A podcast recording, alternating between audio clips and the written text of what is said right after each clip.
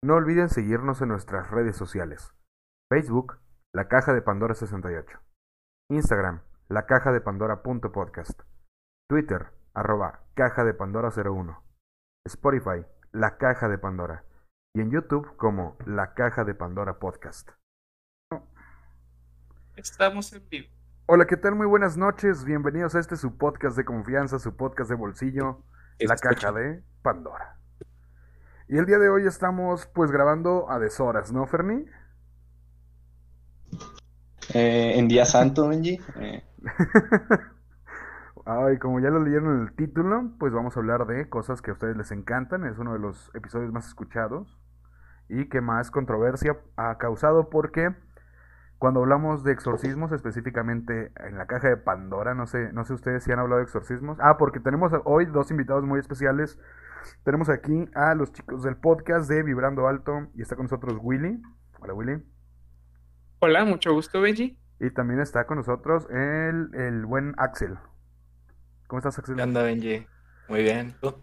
También aquí grabando tempranito porque, bueno, eh, tenemos otras cosas que hacer también de todos los proyectos que les hemos estado platicando a los, a los cajos dentro de estas últimas tres semanas.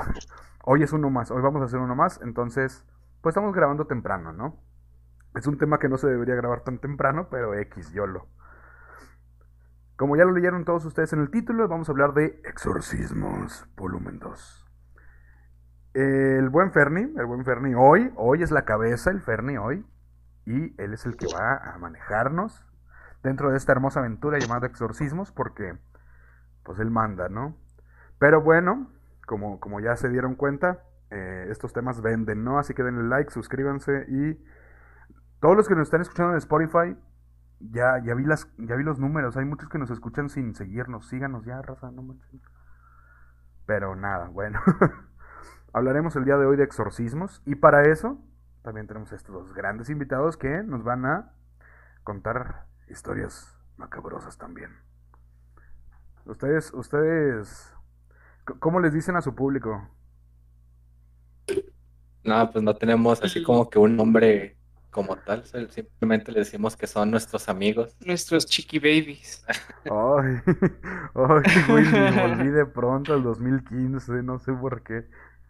Es que hay que tener un bonito afecto con nuestro público, hay que sentirnos ah, demasiado Ah, no, sí, pues digo, no tan cerca porque hay COVID, pero sí cerquita. no, sí, nosotros les decimos este cajos, no sé cuándo empezó eso, pero son cajos los nuestros. Para nuestro, para nuestro público, pues este es un podcast algo diferente. Generalmente estamos pues leyendo el chat, este, leyendo sus comentarios. Pero esta vez tenemos, tenemos invitados, este, traemos historias. Entonces va a estar algo diferente la dinámica.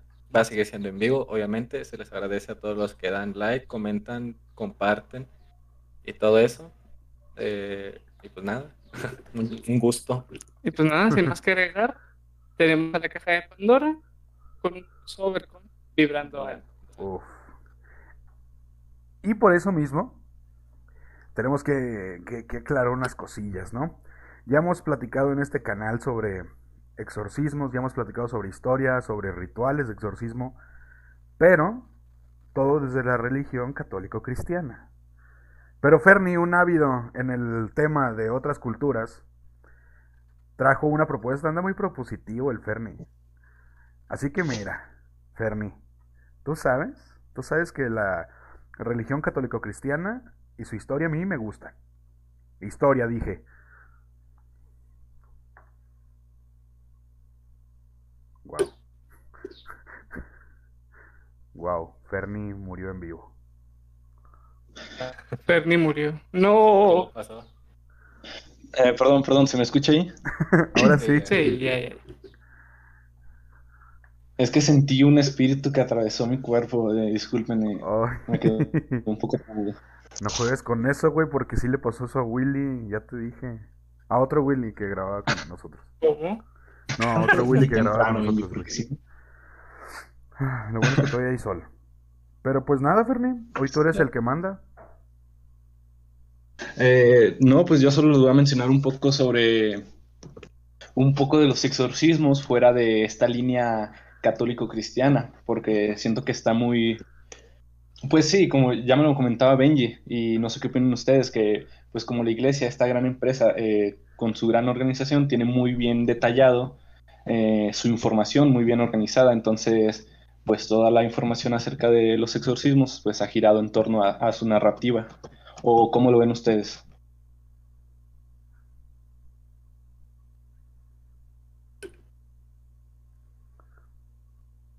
¿Ustedes qué tanto politizan en su podcast? Primero que nada, a lo mejor ellos... ellos a lo mejor no politizan nada. Yo sí. Primer contexto es politizar. No, o sea, en- no, o sea, es que por ejemplo la caja de Pandora le mienta la madre tanto al PRI, al PAN, al PRD, a Morena, al Partido Verde, a todos los partidos que chinguen a su madre. Y la religión cristiana, la religión no, la- las iglesias también chinguen a su madre. El otro día le menté la madre al Papa. Pero porque son No, humanos, entonces eh, X. Ah, de hecho, ya hemos hablado de religiones, de, de política no, pero de religiones ya No. hemos hablado. De política yo tampoco porque nos suicidan. Pero no, o Todavía, sea, poco no somos creyentes. Bueno, yo no soy creyente en nada, no estoy casado con nada. Todo bien, todo correcto. Soy creyente de... Ah, ¡Ay, ay! oh, no. No es cierto, no es cierto. Broma, es broma. Usted no se burle del presidente. Pero bueno. Entonces, Ferni, puedes mentarle la madre a cualquier religión, no pasa nada. Gracias, gracias. Pero no, yo no, yo no vengo a aventar madres, Benji. Yo vengo Yo a, sí, que a chinga su madre el Papa. de. Muy bien. Eh, pues de la posesión y del exorcismo, pues los datos se remontan a la antigüedad, posiblemente a, a partir de las primeras creencias chamánicas en que los espíritus de los muertos podían hacer daño a los vivos. Los, los chamanes es- entrenaban, estaban en un eh, estado de trance para encontrar el, ar- el alma problemática y descubrir de ella la forma de acabar con el dolor de la víctima. En las antiguas culturas de egipcia y babilónica, las enfermedades y otras aflicciones se atribuían regularmente a los espíritus malignos que invadían el cuerpo humano y los sacerdotes barra sanadores llevaban a cabo ceremonias para hacer que los espíritus malignos se fueran. Eh, aquí encontré un nombre particular, eh, diferente a espíritu, demonio y tal, eh, Eidolón. Eidolón es una potencia divina, misteriosa, intervenía para bien o para mal en los asuntos humanos, en los asuntos humanos dentro de la concepción religiosa griega. Sobre esto se mencionan en dos textos, uno de Filostrato y otro de Eusebio, en su tratado de Eusebio contra Hierocles. En el primero se menciona sobre una madre que acude con un sabio que le menciona que su hijo fue poseído. Ella cree que, bueno, ella asume que por su contacto con su hijo y demás, charlas y todas esas madres, que el daimón está, daimón es una forma también de, de llamarlo, eh, demonio, daimón, eh, e idolón. Eh, el daimón está enamorado del hijo. Eh, cuando acude con el sabio, el sabio pues ya toma así como que cartas en el asunto, empieza a hablar y llega a la conclusión de que era el fantasma de un hombre que cayó mucho tiempo en batalla, mucho tiempo atrás en batalla, y pero que al morir pues estaba muy unido a su esposa. La, la quería un chingo, vaya. Y cuando él llevaba solo tres días de muerto, su esposa insultó su unión casándose con otro hombre. Y la consecuencia de esto fue que él llegó a detestar el amor hacia las mujeres y se transfirió por completo a este niño. Ay, Otro, otra ¿Cómo, güey? ay, qué incómodo. Sí, bueno, ¿qué se puede esperar? eh? Sí, digo, hablando de religiones, claro que se van a introducir en niños, ¿no? Eh, chinguen a su madre todos los violadores sacerdotes. Y los violadores Eh, chinguen a su madre, tontos. Chingan a su madre una vez, Simón. Pero bueno, era un adolescente y pues el daimón lo poseyó, pues se enamoró de cierta forma de él y pues ya. De hecho, amenazó a la madre de que no, pues si vas a hablar con el... No, si me llevas con el sabio, pues le voy a hacer algo a tu hijo. Y si vas a hablar, si no vas a hablar con él, te recompenso con dones para el niño y mamadas así. Y el sabio, lo que, a la conclusión que llegó, fue que le mandó una carta al daimon, pues al niño se la mandó, y pues era una carta dirigida al fantasma y contenía amenazas, así. Así de que ya son de vives, puto, cosas así, ¿no? estoy parafraseando, obviamente. La otra, la otra mención en este texto griego, en otro texto griego, perdón, eh, se menciona a Apolio de Tiana, este era un filósofo griego igual. Eh, en una audiencia, un joven está, tenía la mala reputación ya de libertinaje, de, pues de eh, reírse de cosas indebidas, de, gritar, llorar y de hacer así como que comportamiento muy irracional. Eh, en esta audiencia está hablando Apolios de las liberaciones, cuando el joven se echa a reír a carcajadas y así como haciendo burlas, ¿no? Insultos y la madre. Apolo, Apolonios, entonces, eh, lo mira y le dice, no eres tú quien perpetra este insulto, sino el daimón que impulsa sin que lo sepas. Y pues en efecto, el joven se, dice, se menciona que estaba poseído por un daimón y pues bueno, Apolios lo contempló. Eh, cuando contempló al fantasma, al Eidolon, eh, este comenzó a lanzar gritos de miedo y de terror. Y el fantasma juró que dejaría en paz al joven y que nunca se apoderaría de ningún hombre, pero pues este güey Apolonios quería una prueba y le dice el fantasma que va a mover un jarrón cuando abandone el, cuerpo del niño. Y en efecto, cuando ocurre así como que una cosa rara, el niño se tira al piso y se frota los ojos como que acabara de, despertar. Y de fondo, en esta sala que estaban, se tira un jarrón.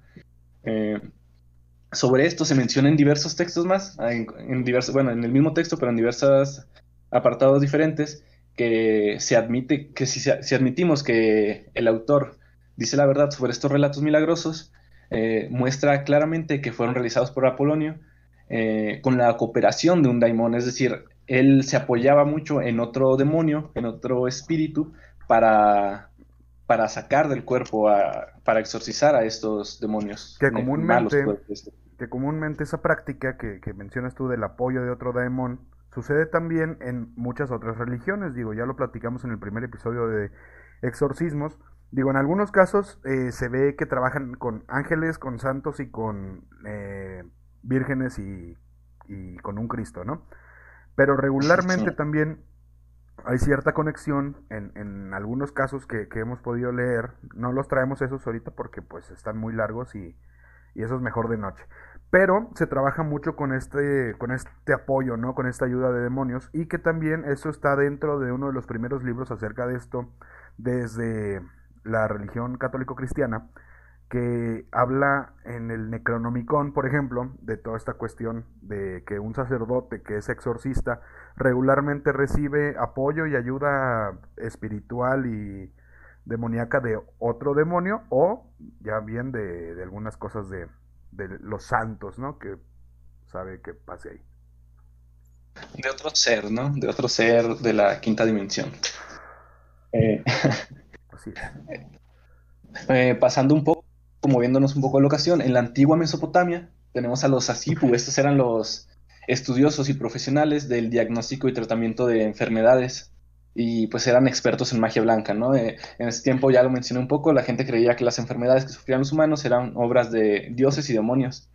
Eh, por esta razón, además de los médicos, recurrían también a los exorcistas que tendían a ser la misma persona.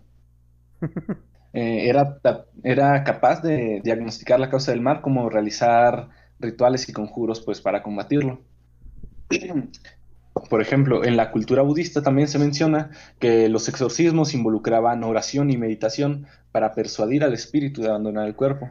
También hay un ritual que se llama Kubyong Sisik, que va de sanar a la persona poseída ofreciendo comida a los espíritus. Es como, ¿quieres unos tacos, güey? Ten, amigo, aquí hay tacos. Deja en paz el alma de este pana. Pero sí, también, también, creo, también creo haber leído algo así en la religión hinduista, la religión hindú y en la hindi me parece también, que también se realizaban ciertos tipos de, de no sacrificios, bueno sí, sacrificios, ofrendas para calmar a estas personas, bueno, a estos entes, ¿no? Y, y es muy curioso porque eh, nos damos cuenta que, vaya, hay muchos testimonios de la existencia, ¿no? De estos entes.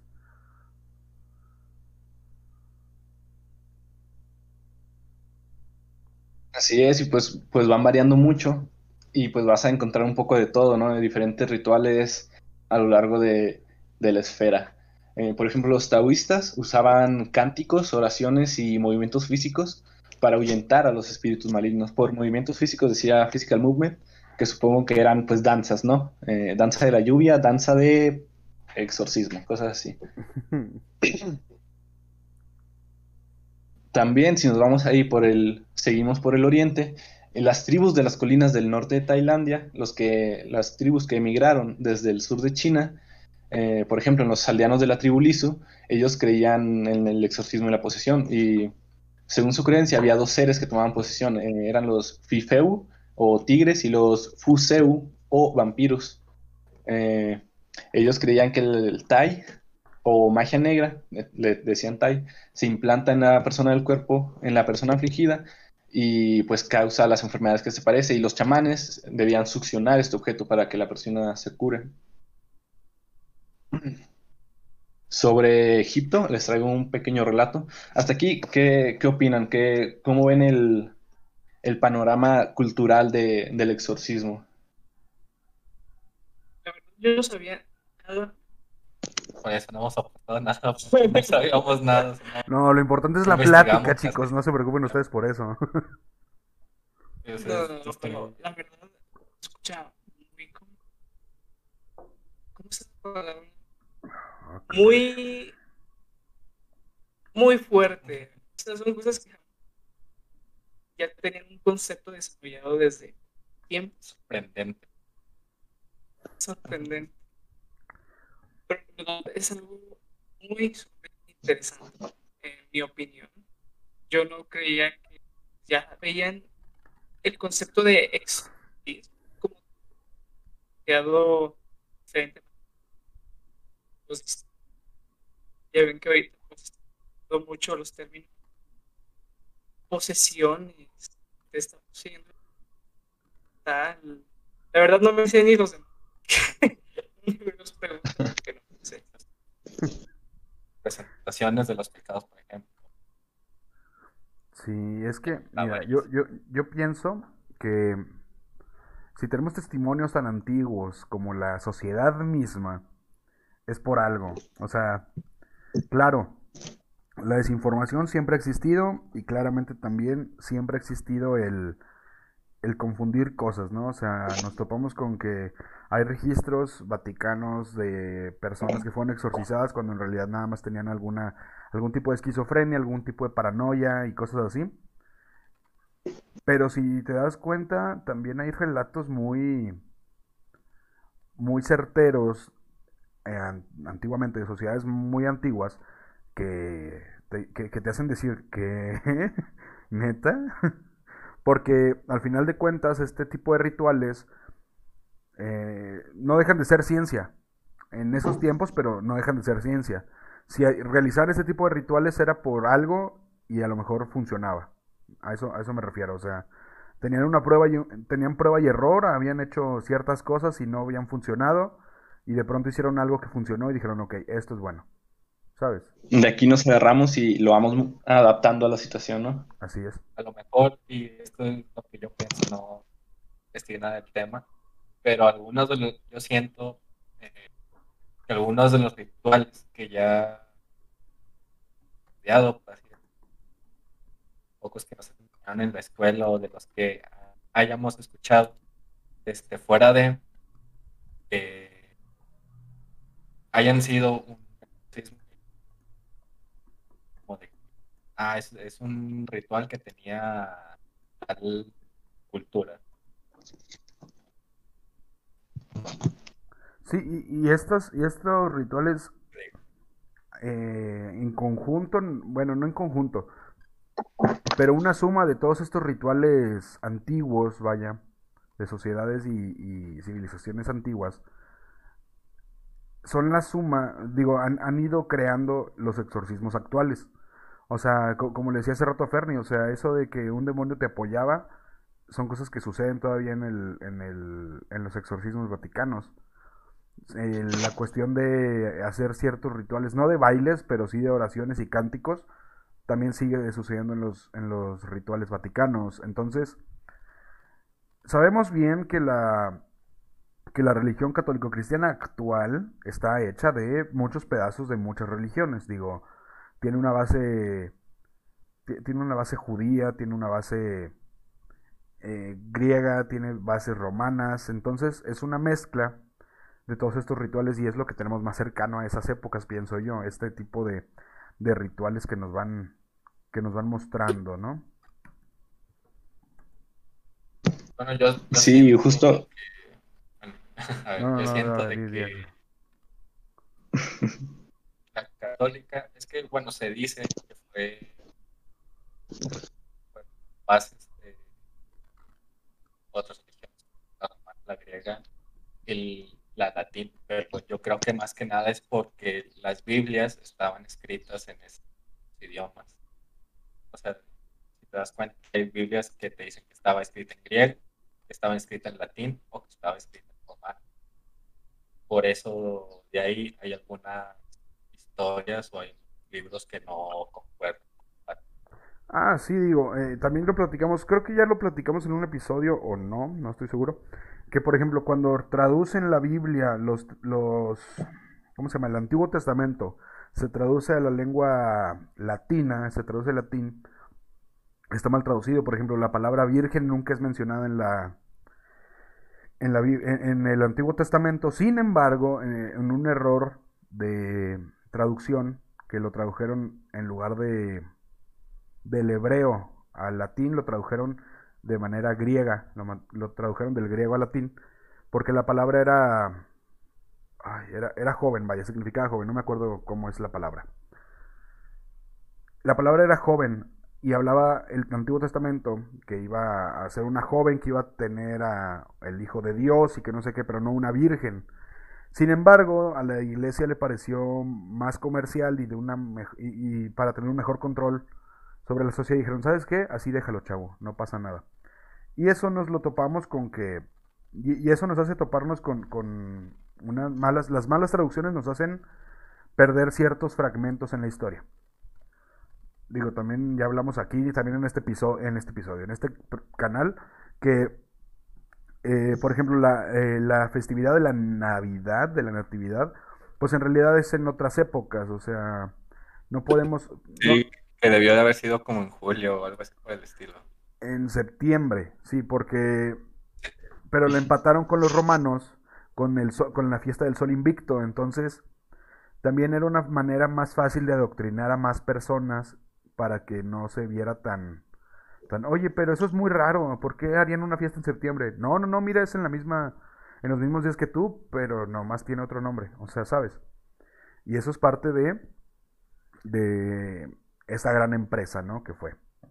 O que es, vaya. Pues sí, pero bueno, este, continuemos con la historia, que nos desviamos un poquito. pero nomás un poquito. pero qué bonito es. la plática. Oye, pero a mí, a mí me dijo Willy que ustedes traían un, unos casos, unos casos bonitos, de exorcismo. Bonitos, no tanto. Bonitos, no tanto. Interesantes, ¿eh? están muy interesantes. Bonitos desde el lado científico, desde, desde aquí, desde donde estamos viéndolo nosotros. Desde el lado del morbo, están bonitos. Desde el lado ya viendo así con perspectiva y con historia, tan feos. terminan en mm. tragedia. Bueno, casi todos. O bueno, sí, sí, podemos considerar que terminan en, en tragedia. Sí. ¿Pero qué te parece si empiezas a contar el primer caso de la tarde de hoy? Sí, porque pues, ya iba a preguntar por qué en tragedia, pero mejor cuéntenos. que mira, nuestra historia comienza en Inglaterra. Uy, empezamos bien. Este, en, un, en una ciudad llamada Osset Town en el año 1994. Este, quiero empezar con la, con la historia un poco adelantada.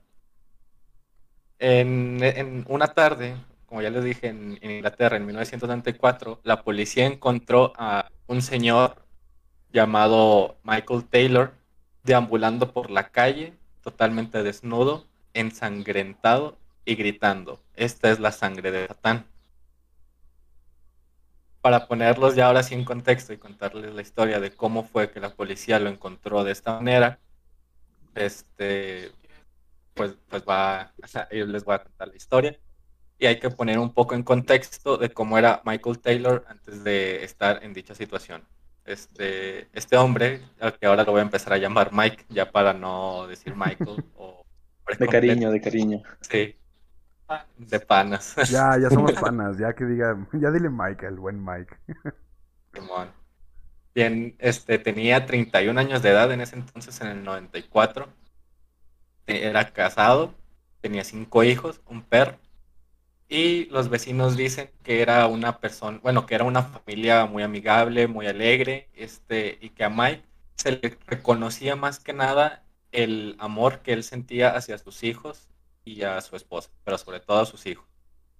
Aunque tenía serios ataques de depresión porque tenía algunas lesiones en, la espalda que eran graves y pues esas lesiones le impedían tener un trabajo estable. En ese entonces, eh, la ciudad tenía un alto porcentaje de ciudadanos religiosos, pero ellos este, no eran tan religiosos, o sea, ayudaban en, una que otra labor de, de la iglesia, y donaban de su dinero, pero no eran tan creyentes. Este, un día de depresión llegó una amiga cercana de la familia de ellos dos y les recomendó su religión, la cual se llamaba Christian Fellowship Group, o en español como Grupo de Compañerismo Cristiano, la cual tenía una pastora de 21 años llamada Mary Robinson ella va a ser importante. Este, y pues ya entraron a esa, a dicha secta, que pues sí, era una secta, no era, no era una religión como tal, era una secta. Qué ricas las sectas. Eh, Curiosamente, en esa secta, Michael empezó a ser más activo. Este, pasó, más tiempo de lo que era, de lo que estaba bien, por así decirlo en la iglesia, pasaba mucho tiempo con la pastora y ya pasaba menos tiempo en casa. Eh, este, durante, así fue durante un año. Ellos dos, la pastora y Mike, hacían rituales para sacarle los pecados a la gente. O sea, hablaban en idiomas raros pero solamente era como para no, no sacarle los pecados, sino como que para perdonárselos. Ellos hacían exorcismos para perdonarle los pecados a la gente de ahí mismo de la, de la secta. En las noches de luna llena, eh, lo que son Mike y Marie se persinaban el uno del otro, uno al otro, para alejar las malas vibras de, de la pues de la luna llena, que traía la, la luna llena su secta estaba mal, hubiera luna llena. Pues.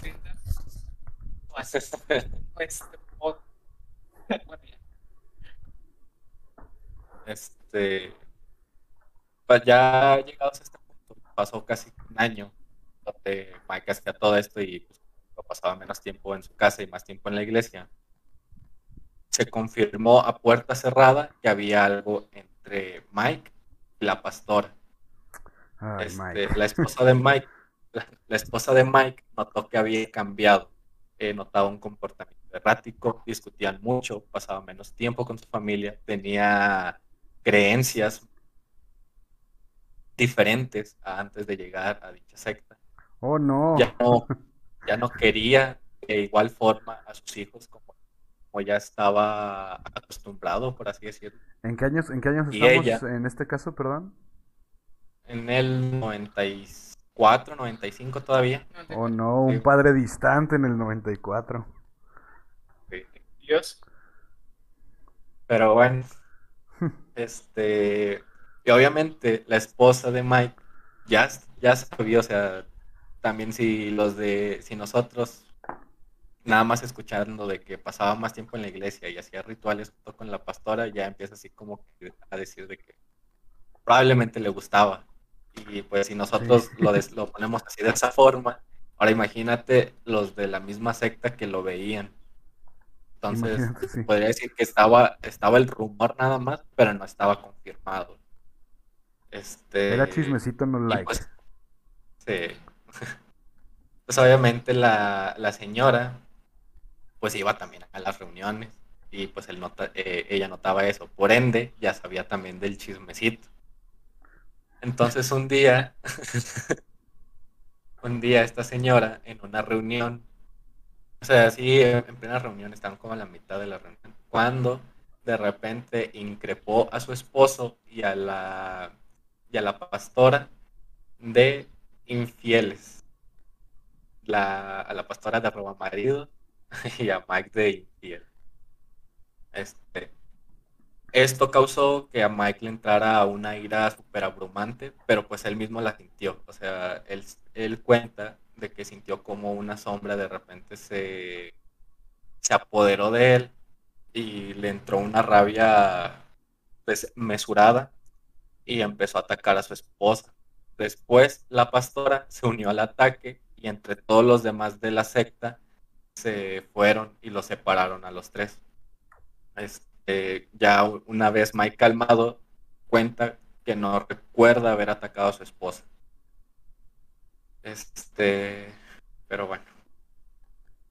Eh, y la esposa dijo lo siguiente, permítanme, déjenme buscar la imagen donde dice, donde viene lo que la esposa contó. Y está. Dice, de repente miré a Mike y todos sus rasgos cambiaron. Se veía casi bestial. Él me seguía mirando y había una mirada realmente salvaje en sus ojos. Empecé a gritarle por miedo, empecé a hablar en lenguas. Mike también me gritó en lenguas, o sea, en idiomas diferentes. Sí. Que, casi, siempre son, que casi siempre esas lenguas son hebreo, son arameo y a veces esperanto, ¿eh? Ahí y, la, latín también. Sí, para los que para los que sepan, digo, sepan latín y hebreo, ahí dicen, nos avisan qué dicen los exorcizados. Pues sí. Estaba al borde de la muerte y parecía recuperar el sentido. Yo sabía que solo el nombre de Jesús me salvaría y comencé a decir una y otra vez, Jesús. Cuando Christine me escuchó llamar el nombre de Jesús, ella también empezó a decirlo y creo que finalmente fue eso fue solo invocando el nombre que no fue asesinada. Christine era la era la amiga cercana a, ah, la familia. Sí, dije, porque la sacerdota, digo, la, la, pastora, la, pastora empezó a atacarla también, ¿no? Sí, y se llama Marie, entonces. Así, Christine era la amiga cercana. El comportamiento de Mike cambió tanto este, después de ese ataque que ya tenía muy poca cordura. Se empezó a, volver loco. Los pastores, o bueno, la esposa de Mike fue con unos pastores a contarles de la situación, de lo que había pasado y de todo lo que había sentido. Y los pastores llegaron a la conclusión de que ocupaba un exorcismo. El, entonces, el día 4 de octubre de 1974, dos curas, un reverendo y un pastor, decidieron hacerle un, un exorcismo a Mike en frente de toda su secta. Aquí, se cuenta que pues nada más lo sentaron a una silla, o sea, pues sí, como siempre, el, escritorio central, por así decirlo, no sé si se le llama escritorio, pero pues fue el escritorio central y pues todos los demás, los espectadores, pusieron una silla este, enfrente del escritorio y ahí sentaron a Mike. Entonces le empezaron a gritar cosas y no tardó para nada Mike en empezar a hablar en, idiomas raros, en soltar espuma de la boca, en moverse demasiado. De hecho, empezó a, a morder y a rasguñar a los pastores y entre varias personas lo tuvieron que agarrar porque también empezó a tener una fuerza desmesurada. Entonces lo calmaron como entre 10 personas y lo amarraron al piso. no se relata cómo lo amarraron al piso, simplemente dicen que lo amarraron al piso. Sí, digo, ya tenían preparadas ahí las cadenas y tenían listos ahí los las argollas para poner la cuerda, ¿no? Ya estaba todo listo ahí. Sí, ya totalmente preparado. Todo Oye, casi no hacemos esto, pero venga, casi no se usan esas argollas. Es mejor prevenir que lamentar, dirían, dijeron ellos en ese momento. Pero bueno. Que, ahorita, que, ahorita que estamos este, hablando. Que ahorita que estamos hablando de exorcismos. En el episodio pasado también. hablamos, mencioné al padre Amort. El padre Amort es uno, fue uno de los exorcistas más grandes de todos. Hay un documental en Netflix para que lo vean, también ustedes y todo su público y su audiencia, que se llama El Padre Amort contra el Diablo. Y es un exorcismo en vivo. Así que está muy bueno. No es, no es un exorcismo tan grande, es un exorcismo de nivel 1 o algo así, no sé cómo los clasifiquen, pero es el de los más leves que se hacen tres sesiones tempranito, así en la tarde, dos horas, una hora. Pero está muy impactante el ver los cambios que hay eh, cuando están trabajando en el exorcismo y cuando no. Así que véanlo y platicamos de eso luego también, ¿eh? una trampa, banda. Se les el en la casa. No, no, no. Un secreto también ahí para. De, exorcistas. Un secreto de exorcistas. Ya ven que yo les cuento siempre los rituales exorcistas. Eh, si tienen, eh, procuren siempre tener una medalla de San Benito en su casa. Esa es una de las herramientas que utilizan mucho los exorcistas y recomiendan para eh, trabajar con esas cosas, ¿ok? Ah, Interesante. Sí, sí, sí. No, no, Benji, ¿qué pasó? Mejor tengan un arma preparada porque aquí está lo seguro. Porque una escopeta con balas. Oigan, hermanos, ¿ustedes nunca vieron los cazafantasmas? ¿No saben que las balas no les hacen nada a los espíritus? Si van a tener algo así, tengan una, aspiradora de plasma. No me, dejaron terminar. Yo todavía no nacía cuando salió Cazafantasma.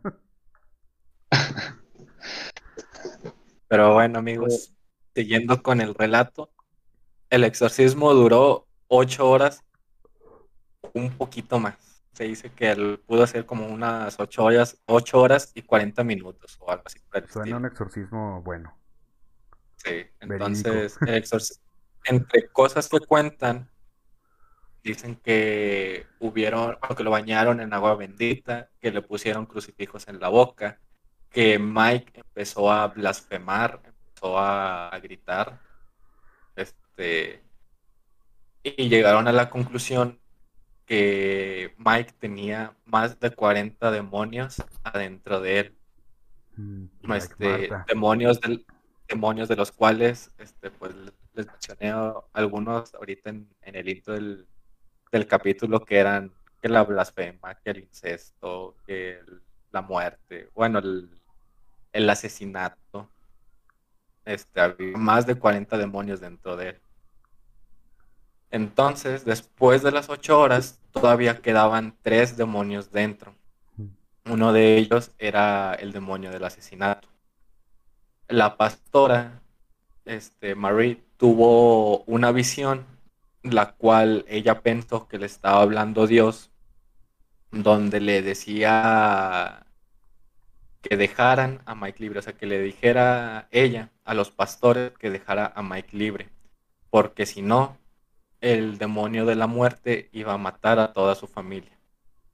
Entonces, hmm. los, los pastores pensando en, bueno, tan incrédulos, pensaron que, que estaba diciendo la verdad, que, probablemente Dios fue la que, fue la, fue la que le habló lo dejaron libre. Entonces, aquí es donde entra la historia que les conté al principio, de que los policías en la mañana encontraron a, a un hombre deambulando por la calle, totalmente desnudo, ensangrentado y gritando, esta es la sangre de Satán. Los vecinos, este, porque pues no estaban muy lejos de, la casa de, de Mike, los vecinos lo reconocieron y se les hizo raro verlo de esa forma. Obviamente le dieron la dirección a los policías. Este, y ellos fueron a su casa a ver bueno, a entrevistar a su familia para ver qué había pasado. Y al entrar, uno de ellos dijo lo siguiente, o bueno, al entrar e investigar un poco la casa, este, que por cierto, la casa estaba hecha un desastre, estaba totalmente pues, sí, desordenada, con sangre en muchas partes, sobre todo la sala. Y esto es lo que dijo el policía. No querrás ver esto, hijo. No he visto nada parecido antes y he visto unas cuantas. Es la esposa. Ella. Ella no tiene. Él la ha destrozado, hijo. Hay un buen lío ahí dentro. No queda mucho de ella. No querrás verla. Entonces, obviamente el policía, el otro policía de Morboso, fue a la sala, que era donde se encontraba la esposa, y la encontró sin ojos, la encontró estrangulada, lo tenía huesos, este, o bueno, se veían huesos salir de, de ella, porque le quitó varias, varias partes. Y pues nada más llegaron a la conclusión de que todo eso lo hizo este Mike con sus propias manos, porque no se notaba ninguna intervención de algún arma. Que curiosamente, que, es que mira, uno que tiene mucho, mucho saber de los demonios. No, pero que curiosamente fueron las dos armas que usó esta, la esposa, para acusar al buen Mike. Por eso no tiene ojos, porque ella vio a Mike con la señora y le cortó, le dijiste que le cortó la lengua, ¿no? Le, le chingó la boca, no sé. No, o sea, nada más la... La estranguló, ¿cierto? La, la, estranguló. Sí.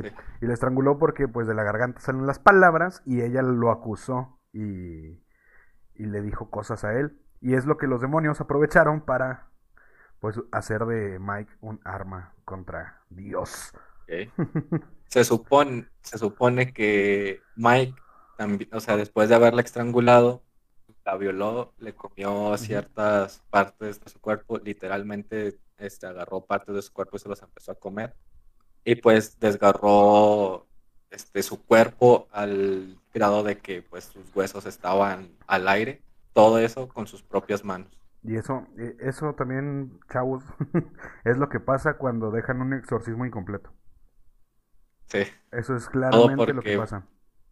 Sí, porque... pensaron que Diosito le había hablado. Sí, porque dijeron, ah, claro, el Señor grande, todopoderoso que manda, le dijo a la señora, ¿sabes qué? Eh, suelten a mi enemigo, porque si no, mi enemigo, al que se están chingando ustedes en mi nombre, se va a chingar a los hijos de ella. Fue como que, pues ah, ya si te pones a pensarlo así, es como, mm, chavos, cuidado. Aunque dato curioso, no, no mató a sus hijos, solamente mató a su esposa y al perro.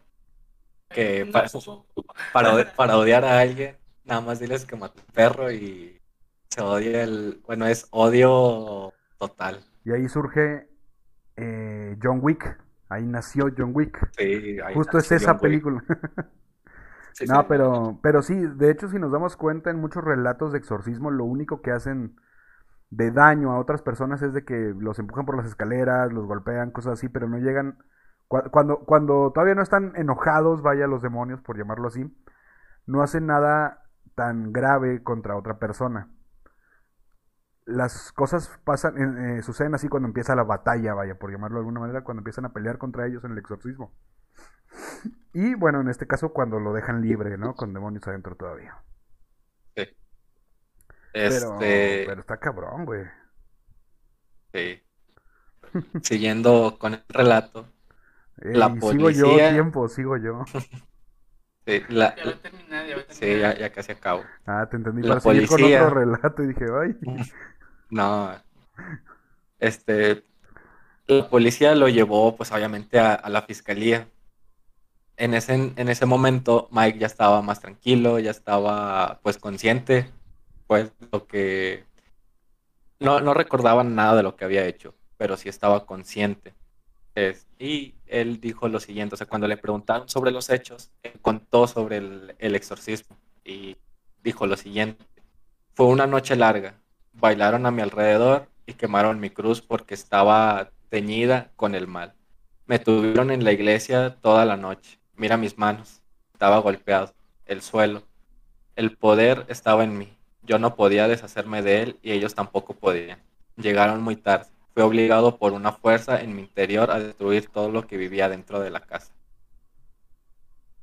Los policías obviamente dijeron, este güey está loco.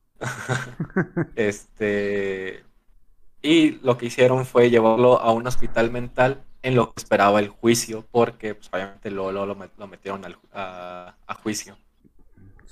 el juicio, el juicio fue en el, en el 75. Este, y fue condenado a ocho años de prisión. Y después de haber salido de, de prisión, le, dos de, de hospital. O sea, lo, lo, internaron dos meses en el hospital. Pero lo curioso fue que en el juicio dijo lo siguiente. Soy consciente de que generalmente se considera inapropiado que un defensor exprese cualquier sentimiento personal u opinión acerca del caso en el que se está, está involucrado. Me temo que me resulta del todo imposible observar tales limitaciones en este caso que se pongan de pie aquellos que verdaderamente son responsables de esta matanza. Sostenemos que Taylor es una mera cifra. La verdadera culpa está en otra parte. La religión es la clave. Aquellos a los que se les ha hecho referencia en las pruebas y esos clérigos en particular deberían estar con el espíritu ahora en ese edificio y cada día que esté encarcelado en Broadmoor y no menos importante el día que deba soportar la amarga reunión con sus cinco niños sin madre. Esto lo dijo el juez, creo. Este, al momento de sentenciar a, a Mike. Bueno, él después, después de esos ocho años de prisión y, y, dos de hospital, no se supo nada de él hasta el 2015 donde Mike seguía, se seguía diciendo que estaba loco. Eh, y lo sentenciaron a tres años más de prisión y a otros cinco en hospital psiquiátrico por intento de violación a una menor. Mm. Este, y pues obviamente ya cuentan de que en ese entonces ya no estaba para nada acuerdo. Por eso le dieron más tiempo en el hospital psiquiátrico. Por eso, chicos, nunca dejen inconcluso un exorcismo. Así es. Terminen de condenarlos y mandarlos al infierno. Pero bueno, esa fue mi, historia. toca el Will. Ah, bueno, 20. ¿Cómo? ¿Qué historia traes para nosotros, Benji? Ah, no, yo les traigo una bonita es la posición de Clara Germana Cele. Benji. Dígame. Antes de que empieces, quiero mencionar algo así súper rápido eh, sobre, sobre esto mismo, sobre las posiciones. Y eh, sobre algo que había checado, que me acordé ahorita por, por, lo que mencionaba, ¿no? De que el demonio, pues, como que fabricó esta premonición, ¿no? De la, de la chava esta de que ella vio a, Dios, al Señor y que le dijo pues algo, eh, que en la mayoría de los rituales se seguía como que la misma línea, ¿no? De, y, uno de los principales pasos era identificar al, al, demonio o al genie, en este caso, el genie es como, lo conocían así, en, eh, así se menciona en el Corán, es, es egipcio. Y era importante identificarlo porque, por ejemplo, si era un genie pagano, se le consideraba muy peligroso ya que no tendría ningún respeto por Dios ni por la moral religiosa. O sea, no tendría reparos en dañar al anfitrión o en comportarse de forma caprichosa. En cambio, por ejemplo, para un anfitrión musulmán, un genie, un demonio musulmán, eh, se le considera menos propenso a dañar al anfitrión porque pues era más fácil negociar con él apelando a su sentido del bien y el mal, a su moral religiosa, etcétera, etcétera. Entonces, en este tipo de exorcismos también es bien importante identificar con qué, con qué se está tratando, porque igual es un algún demonio pagano. Por eso me gusta salirme así un poco de la religión cristiano-católica, esa madre. Y pues igual le, dices el Padre Nuestro y no le hace nada y no has juega contigo y, mata a tu perro, no sé. Y que, y que realmente también esto también se hace en, en la religión católica cristiana porque cada, digamos que cada demonio tiene una debilidad, llamémoslo así.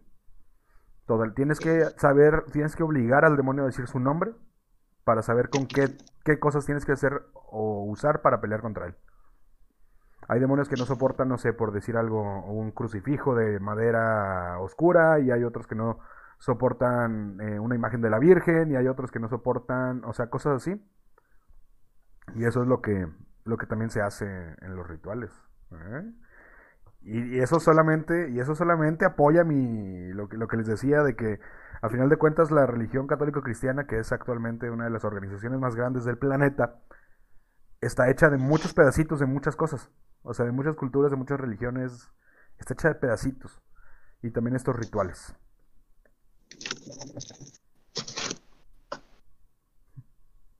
Así es, gracias por el espacio. Puedes continuar con Gracias tu por el espacio. no, hombre, usted, hermano, usted. pues sí, yo les voy a hablar de la posesión de Clara Germana Cele.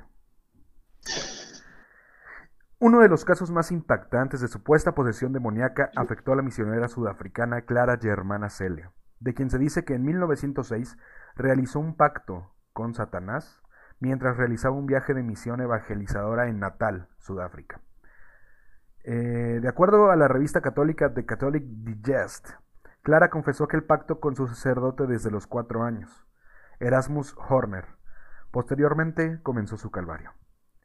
Según señala el citado medio el 20 de agosto de 1906, se produjo la primera manifestación demoníaca cuando ella se desgarró los vestidos, rompió una de las columnas de su cama, gruñó como animal y habló con seres invisibles. Todo eso fue presenciado por las hermanas que la tenían a su cuidado. Las hermanas, o sea, las monjas. Y ella dijo, por favor, llamen al padre Erasmus, tengo que confesarme y decirlo todo. Pero dése prisa o Satanás me matará. Me tiene en su poder, no llevo nada bendecido. He tirado todas las medallas que usted me dio. Me has traicionado, me habías prometido días de gloria, pero ahora me tratas cruelmente. Esto les habría dicho en un momento de lucidez. Hasta esa fecha, todo el grupo cercano a Germana Cele la había considerado como una joven de 16 años normal. Sin embargo, tenía algunas ex- excentricidades que llamaban la atención de la comunidad eclesiástica. La historia dice que el agua bendita se secaba cuando se la rociaba en misa, pero su reacción con el agua corriente de llave era normal. Además daba fuertes gritos cuando le acercaban una cruz. Según el libro The Devil's Breed, Exorcism, Past and Present, los casos más complejos se daban cuando ella lograba levitar hasta un metro sobre el suelo, lo cual era observado en su habitación y en la iglesia. Clara flo- flotaba a menudo hasta metro y medio del suelo, unas veces verticalmente con los pies hacia abajo y otras veces horizontalmente con el cuerpo flotando sobre la cama. Permanecía en una postura rígida y ni siquiera la ropa se le veía abajo. Se le venía abajo, como hubiera sido normal, declaró el padre Erasmus Horner en la oportunidad. Se dice también que en una oportunidad, mientras le estaban sujetando, le tiró un rayo a una monja que estaba arrodillada frente a ella rezando. Luego de eso la mordió en un brazo dejando una marca similar a la mordida de una serpiente. El 10 de septiembre de 1906 se dio el permiso para el exorcismo de Clara Germana Cele, el cual fue llevado a cabo por el padre Erasmus y el padre Mansuet, quien era rector de la misión. De acuerdo a The Catholic Digest, los ritos comenzaron a las 6 de la madrugada, se extendieron hasta el mediodía, continuaron a las 3 de la tarde y duraron hasta medianoche. En aquella oportunidad, Clara atacó a los dos padres, aunque finalmente el demonio dijo que iniciaría su retirada a través de una nueva levitación, eh, la cual se llevó a cabo ante 170 testigos en la capital de la misión. Digo, en la capilla de la misión, perdón. Sin embargo, en enero de 1907 la joven tuvo una recaída e hizo un nuevo pacto con el diablo. Es que también, o sea, otra vez hizo un pacto con el diablo, en el cual había desarrollado los mismos comportamientos que había tenido un año atrás. Aquel exorcismo desarrollado por los mismos sacerdotes tuvo lugar el 24 de abril de 1907 y duró dos días. La retirada definitiva del demonio había quedado marcada por un fétido olor que se sintió en el lugar. Posterior a eso, Clara Germana Cele nunca más volvió a ser víctima de una posesión y a eso se sumó que nunca recordó lo que sucedió. Fin. Uy, No, aquí hay, quedó aquí hay unas cositas de su muerte. Aquí hay unas cositas de su muerte. Déjate, te platico de su muerte tantito. Porque, digo, el problema, el problema fue ese, ¿no? Que, que aparte volvió a hacer un pacto con el diablo. Fue como que, mm, creo que no aprendí.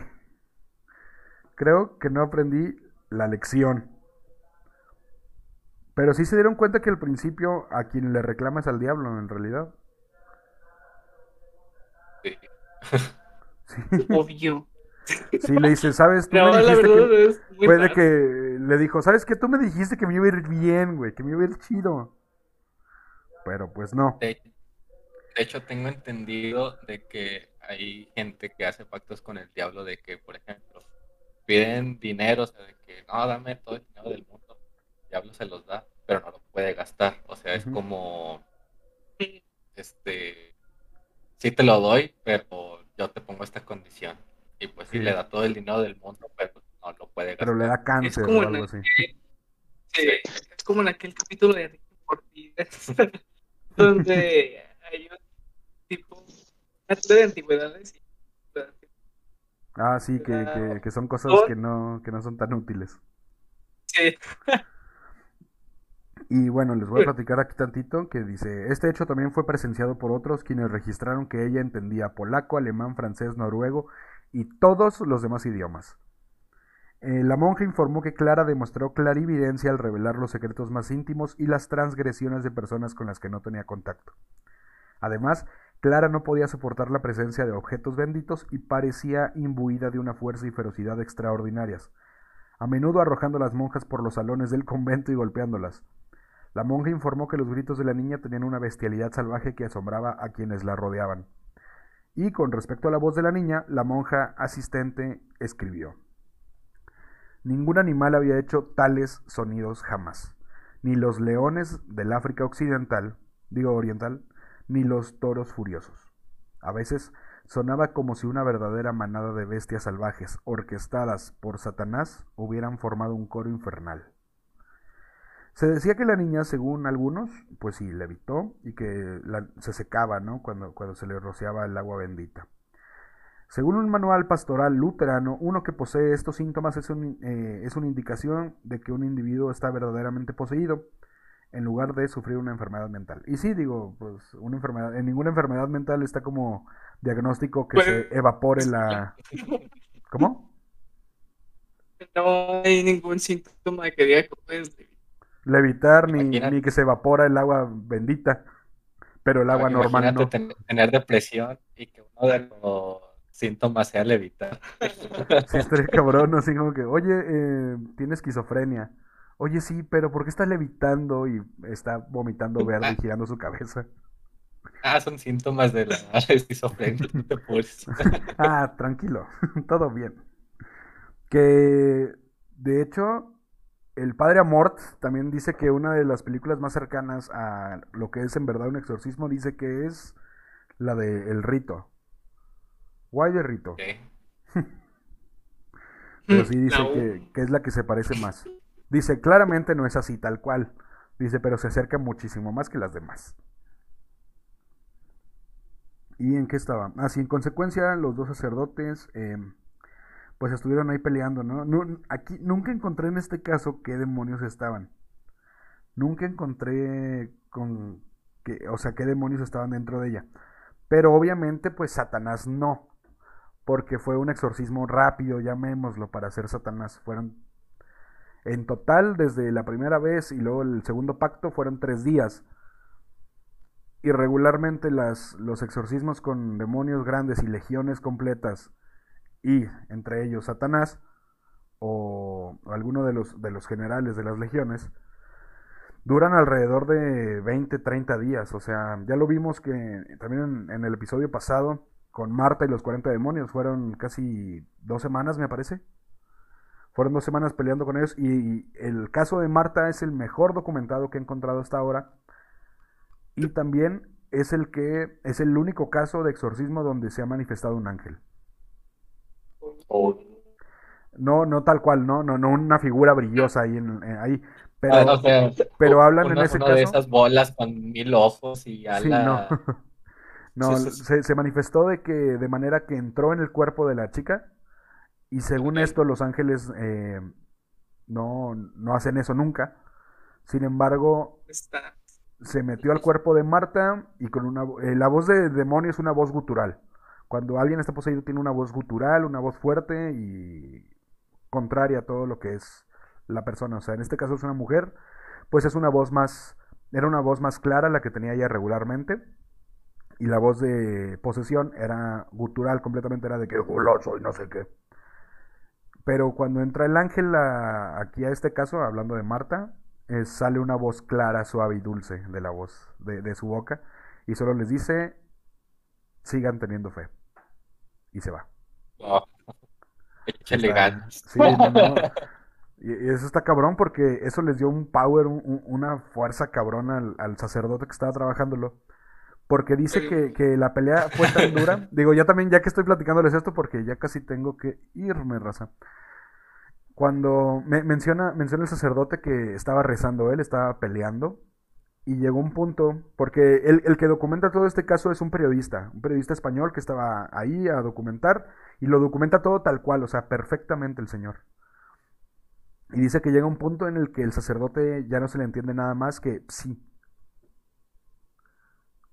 Solo está diciendo sí, sí, sí, sí, sí, sí, sí, sí, sí. Y luego el sacerdote dice, no, pues yo nunca me di cuenta de eso. Dice, en realidad yo estaba rezando.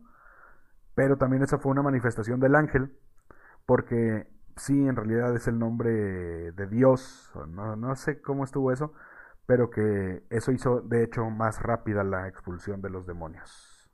Datos curiosos, ¿eh? Haya datos perturbadores. Sí. Pero pues. Yo porque me imagino a las posesiones de ya sea demonios o ángeles, si te estuvieran dando un poder. Sí, sí, wow. Pues. Yo creo que sí, o sea, yo, yo sí lo veo también así muy. Pero, pero te digo, o sea, vean el, el video de, del Padre Amor contra el Diablo. Es más, yo digo, mira, nosotros tenemos que terminar la grabación el día de hoy, pero si ustedes se van a quedar platicando con toda su racita, que ojalá así sea, pueden verlo, véanlo, véanlo con ellos. Estaría muy cool. Lo haremos, seguiremos en vivo todavía. Solo volteen, solo volteen la imagen para que no les caiga el copyright. Está en Netflix. Netflix, patrocínanos. No, sí, no, de hecho está muy, está muy bonito, está muy padre y se ve muy real.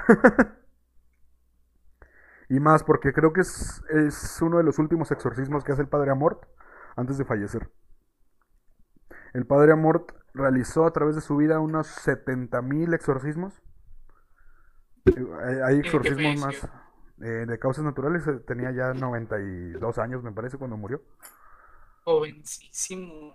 No, sí, y llevaba 75 años peleando contra el demonio, o sea, algo así también. Llevaba como 70, 65 años peleando con, con el diablo. No, no sé por qué imagina el diablo eligiendo a las personas de que va a poseer, de que, ah, sí, voy a poseer a esta, a esta persona, y le llega el padre Puta madre, ¿para qué chingados viene? Estás viendo, cabrón. No, y también, y mira, para cerrar con así fuerte el día de hoy, les voy a decir a ustedes en exclusiva, no, no es cierto, ya lo dije en el otro episodio, pero para los que no lo han escuchado, el Padre Amor dijo, miedo yo de Satanás, ¿por qué de tener miedo yo de Satanás si yo soy un enviado de Dios y él solamente es un simple mono cilindrero de él? Amaneció brava. No, digo, y, y, 65 años. Eh, eso lo dijo Albert Camus, creo. Eso lo dijo Marx. No lo dijo Einstein ese pedo. no, pero sí, está muy bonito, está muy divertido y, y, en serio creo que es necesario que lo vean porque es una es una cosa que pues no estamos acostumbrados a ver. O sea, estás acostumbrado a ver, ah, sí, levitan y vomitan verde y giran su cabeza, pero pues eso también es para vender. O sea. Entonces, pues es, es, importante también que no se no se dejen engañar, raza. Vean las cosas reales. Y si quieren... ¿Cómo? Bendíganse. después de ver este, este podcast. No, sí, sí, y aparte, o sea, las personas que son creyentes o no creyentes en la iglesia católica o cristiana, en lo que ustedes quieran, La única manera de estar libre de todas esas cosas y de que no te pasen cosas feas es teniendo fe y ya. O sea, en lo que tú creas y en lo que tú quieras, teniendo fe y no cometiendo cosas feas para que no les pasen esas cosas. Que de hecho el Padre Amor también decía, yo aquí mamando al Padre Amor. Decía Ojo. que el Satanás escoge a sus víctimas, a, a sus, a quienes va a poseer, porque intentan ocultarse de él, porque intentan no encontrarse con él. Mientras tú sigas pensando y en tu día a día, ay no, qué miedo, qué miedo Satanás y qué miedo el diablo y todo esto, es una puerta, es una entrada porque estás pensándolo y estás haciendo como una señal, ¿saben? ¿Se acuerdan cuando, cuando eh, en Avengers, cuando están buscando el tercer acto, que ponen todos los todos los emisores de ondas gamma en los techos? Pues nosotros somos ondas gamma, entonces eso eso es lo que hace que, que te posea el diablo, ¿ok? Así que cuídense mucho, recita de eso. y si alguien de ustedes conoce a alguien que esté atravesando un exorcismo o algo así, o lo vayan a exorcizar, háblenos, llámenos, nosotros podemos ir a grabar, no pasa nada. Nosotros le movemos ese pedo, no hay pedo. No, fíjate que no me, no me considero todavía como que pudiera yo hacer algo útil en el exorcismo. Tengo bastante conocimiento, pero no podría pelear yo contra el diablo. Pero, pero, podemos grabar y monetizar, raza, así que avísenos. Como no, batalla de rap contra el diablo. ya sé, así que me ha sorprendido ahora que te conozco más, Satanás. No comprendes el arte, tampoco la paz. Ah, cancerbero. Ese güey le dio en su madre al diablo. Ojalá rimas. Pero pues nada, así es el momento de que nosotros nos retiremos. Muchas gracias a Vibrando Alto por estar con nosotros en este episodio. Muchas Gracias a ustedes también por estar aquí con nosotros. No, hombre, un día de estos vamos Y a hablar chido. Un día de estos hacemos un episodio largo y los dos transmitimos si quieren y todo, ya, chido. Pero lo que pasa es que cuando, cuando creamos este, creamos, no, cuando citamos este programa el día de hoy, se me había olvidado que tengo unas cosillas que ir a checar. Porque ah, vida incluso, ayer le dije a Fernie que, ah, no, sí, grabamos tres horas y no sé qué, pero pues no me acordaba que tenía cosas que hacer. Perdónenme, Rosita. Hasta hace rato, güey, me dijiste, ah, no mames, tengo que ir allá. Sí, pero pues mira, es por una buena causa y vamos a trabajar mucho en esos proyectos, así que esperemos que todo salga bien, ¿sí?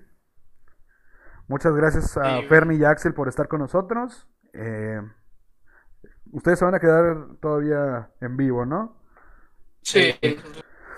Les presto a Fernie Y otro rato más si ustedes quieren. Y como en unos dos o tres días más va a estar este podcast en nuestro canal de YouTube. Este, por así decirlo, completo. Excelente. O sea, con, con la historia que traigo. Muy bien, digo, si quieren, ahí les dejo Fernie. no, pues yo, eh, ustedes, eh, nosotros yo solo les digo que Ah. yo sí me tengo que ir y pues tenemos que cerrar el episodio de la caja de Pandora de este día. Muchas gracias a todos por escucharnos, muchas gracias Fernie por estar con nosotros. Chido, Benji. Nos vemos, este es un episodio extra, este es un episodio extra, de hecho es premio para ustedes en la semana, Rosita. Y pues nada, me retiro, nosotros somos la caja de Pandora, estuvieron con nosotros vibrando alto. Y recuerden que el hombre que no conoce su historia está condenado a repetirla. ¡Vámonos! sigan, sigan vibrando alto, raza. No olviden seguirnos en nuestras redes sociales. Facebook, La Caja de Pandora 68. Instagram, La Caja de Pandora.podcast. Twitter, arroba Caja de Pandora 01. Spotify, La Caja de Pandora. Y en YouTube como La Caja de Pandora Podcast.